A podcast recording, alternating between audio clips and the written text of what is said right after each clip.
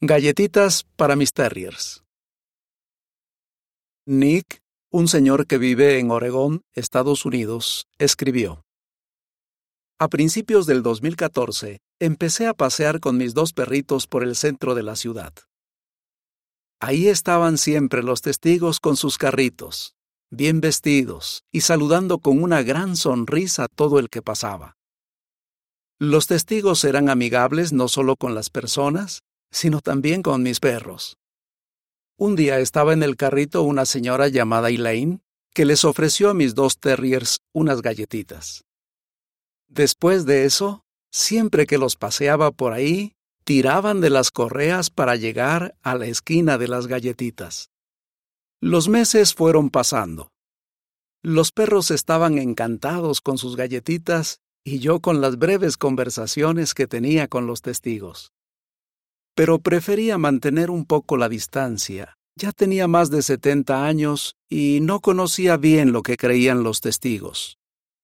Como las iglesias protestantes me habían decepcionado, pensaba que era mejor estudiar la Biblia por mi cuenta. Por aquel entonces vi a más testigos con sus carritos en distintos puntos de la ciudad.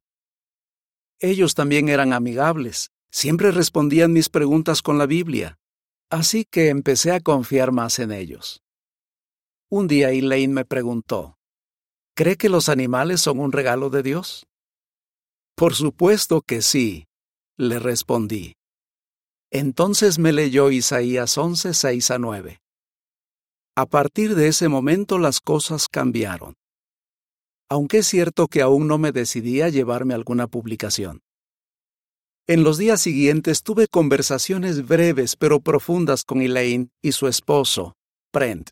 Me recomendaron que leyera de Mateo a Hechos para que entendiera lo que implica seguir los pasos de Cristo.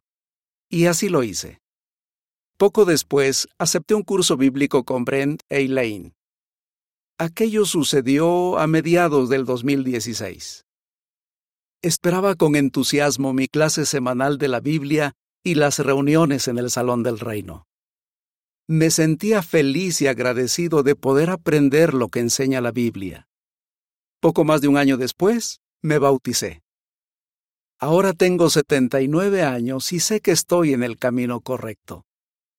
Jehová me ha bendecido con la oportunidad de pertenecer a una familia mundial de personas que le sirven.